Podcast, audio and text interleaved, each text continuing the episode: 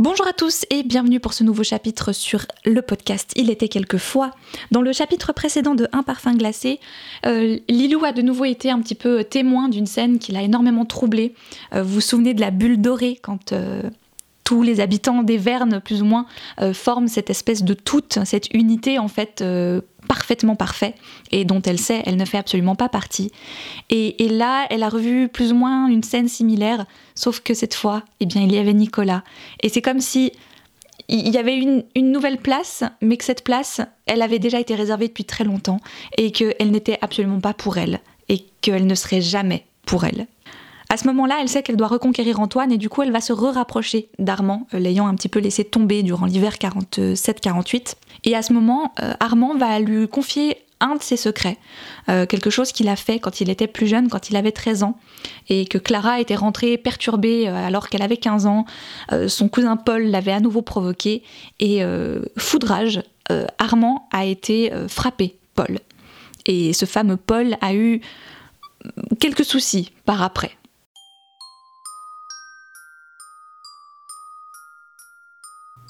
Il était quelquefois le podcast qui raconte des histoires.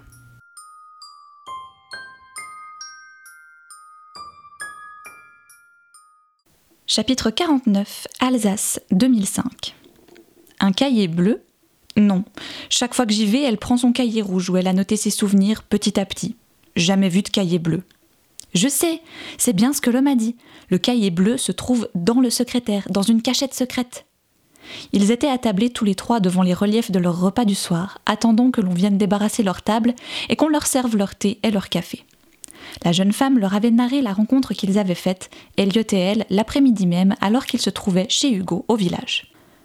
Luce regardait sa fille en souriant. Ça faisait bien longtemps qu'elle ne l'avait pas vue aussi excitée par quelque chose.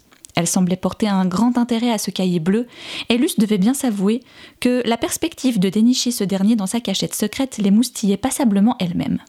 Nicolas, en revanche, ne paraissait pas y attacher une importance extrême.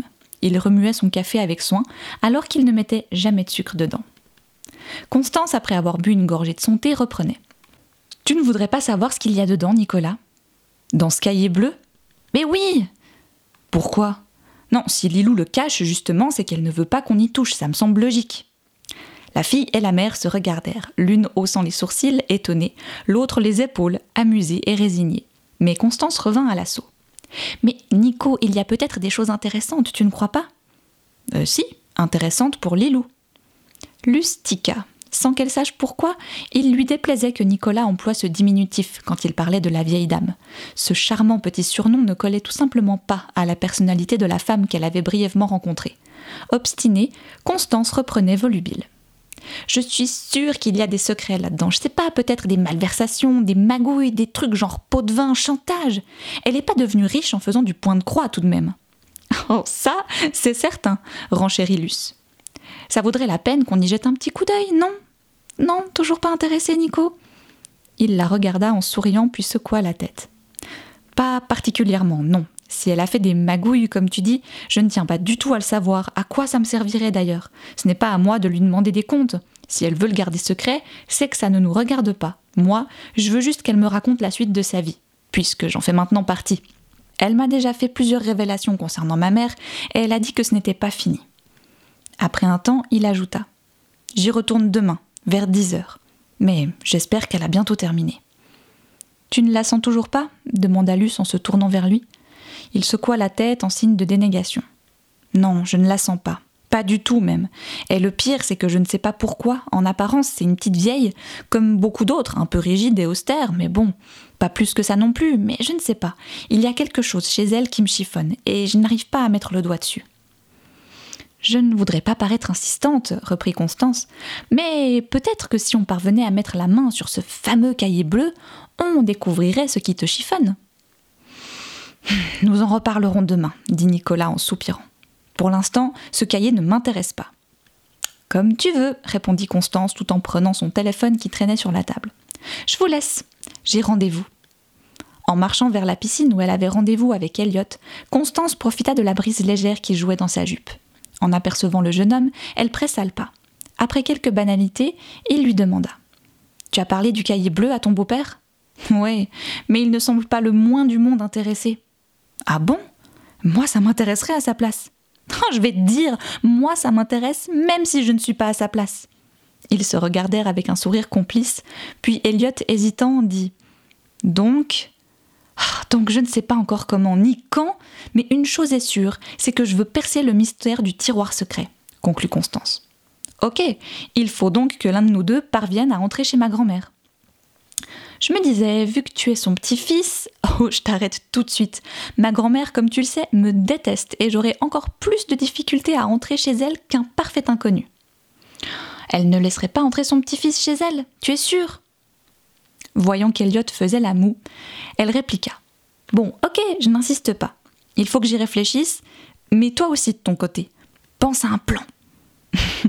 Bien, chef, dit-il en rigolant. Elle lui flanqua un coup de poing sur l'épaule en riant, et il fit mine de souffrir intensément pour finir par se rouler par terre en gémissant. Arrête de faire l'andouille, fit-elle en s'approchant. Il l'attrapa par le poignet et la fit tomber sur lui. Ils restèrent quelques instants les yeux dans les yeux, puis, lentement, se séparèrent décontenancés. Assis l'un en face de l'autre, sans plus se regarder, ils laissèrent passer un moment, gênés, puis, dans un parfait ensemble, se mirent à parler en même temps. C'est pas comme ça que. Ça fait bizarre, mais. Constance prit une profonde inspiration, puis lâcha. Je crois que je ne me suis jamais sentie aussi bien avec quelqu'un aussi rapidement, mais. Tu n'as pas la moindre envie de m'embrasser. Comme elle hochait la tête, il continua. Tu veux que je te dise Te vexe pas, hein Mais moi non plus. Intensément soulagés, ils se regardèrent et Constance ajouta en riant. Comment ça se fait? Aucune idée. Il alla s'appuyer contre le boulot blanc un peu plus haut, puis l'appela. Viens, faut qu'on mette au point une stratégie afin de percer les secrets de Mère Grand. Avec un naturel dont elle ne se serait pas crue capable, Constance le rejoignit et s'asseyant à côté de lui, posa sa tête contre la poitrine du jeune homme. Ils restèrent là une bonne partie de la soirée à échafauder des stratagèmes, tous plus improbables les uns que les autres, sans se soucier de ce qui se passait au même instant dans la salle à manger de l'hôtel. Constance partie, Luce décida d'évoquer une idée qu'elle avait eue en partant de chez Ursula Bader. La vieille femme avait parlé de Valentine et également de son frère Joe. Ce dernier avait été le professeur particulier de Nicolas et il était maintenant également son oncle. Elle termina son café et ramassa les grains de sucre qui étaient tombés sur la nappe avec son index. J'ai eu une idée, Nico, qui pourrait éclairer un peu ce que Émilie Muller te raconte. J'y ai pensé en allant voir Madame Bader. Elle m'a parlé de Valentine, dont elle surveillait la grossesse, tu te souviens? La première fois que j'ai été la voir, elle avait choisi de ne pas me révéler ce détail. Mais vu ce qu'on sait maintenant, Bon, bref, elle n'avait plus vraiment besoin de le garder pour elle. Enfin, quoi qu'il en soit, elle m'a parlé de Joe, et comme quoi elle pensait que lui seul savait où était partie Valentine. Nicolas leva la tête vers Luce, l'air étonné, et sans qu'elle puisse aller plus loin, demanda. Il l'aurait su durant toutes ces années et n'aurait rien dit Je sais, je sais, j'ai eu la même réflexion, c'est là où je veux en venir. Et si tu l'appelais il a été ton professeur particulier puis a longuement gardé contact avec ton père. Il sait certainement beaucoup de choses de cette époque et pourra sûrement t'apporter des détails que Madame Muller n'a pas. L'homme qu'elle aimait par-dessus tout, peut-être même d'une façon encore plus intense que son premier mari, parut secoué par cette évidence. Oui, monsieur Jacquard, le professeur de Nicolas était aujourd'hui son oncle, et il avait surtout été l'ami de son père. Quand Émilie avait commencé à lui raconter son histoire et que les jumeaux étaient entrés en scène, c'est à peine s'il avait fait le rapprochement entre le jeune Joe Jacquard, ami des pages, et Monsieur Jacquard, le professeur. Mais maintenant que les connexions devenaient évidentes, il ne savait pas trop quoi faire. Mais mon père ne m'a jamais demandé de parler à Monsieur Jacquard, simplement à Lilou. Pourquoi me faire aller en Alsace si je pouvais directement parler à mon ancien professeur? Ces mots tombèrent telle une sentence sur la table. Antoine avait-il une bonne raison pour que son fils apprenne tout de la part de cette étrangère? L'avenir le lui dirait. Et présentement, l'avenir s'affichait en quelques chiffres sur l'écran de son téléphone, où le numéro du home où résidait Joe Jacquard semblait luire d'une lumière surnaturelle. Luce posa sa main sur celle de Nicolas et l'encouragea d'une petite pression. Elle voulait à tout prix qu'il ait d'autres informations, un point de vue qu'Émilie Muller ne pouvait pas lui donner. Pourquoi l'histoire, qui parlait d'autant de personnes, n'était racontée que par elle? Il fallait que Nicolas obtienne d'autres souvenirs, même si cela allait à l'encontre du plan prévu par la vieille dame. Au contraire, pensa Luce, il fallait contrer ce fameux plan dont ils ignoraient encore tout, car Luce était persuadé que cette femme était mauvaise et que le résultat final n'allait pas leur plaire. Ton père, ajouta Luce, avait certainement ses raisons, mais aujourd'hui il n'est plus là pour te les donner. À toi de découvrir ce que c'était. Je t'en prie, Nicolas, ne te base pas uniquement sur ce que te dit Émilie Muller. Ça ne te coûte pas grand-chose de passer un coup de fil à ton ancien prof. Respirant à fond, Nicolas appuya sur l'icône pour lancer l'appel. Après quelques sonneries, quelqu'un lui répondit. Bonsoir, Nicolas Page à l'appareil. J'aimerais savoir si M. Jacquard est encore disponible. Oh, je vois. Bien sûr, navré du dérangement. Bonne soirée à vous aussi. Il raccrocha lentement et se tourna vers Luce qui semblait surprise de la durée de la conversation. Il n'est pas disponible Tu aurais pu convenir d'un rendez-vous lors de notre retour, non? Impossible. Mais pourquoi? Parce qu'il a été victime d'une crise cardiaque il y a cinq jours. Il est mort.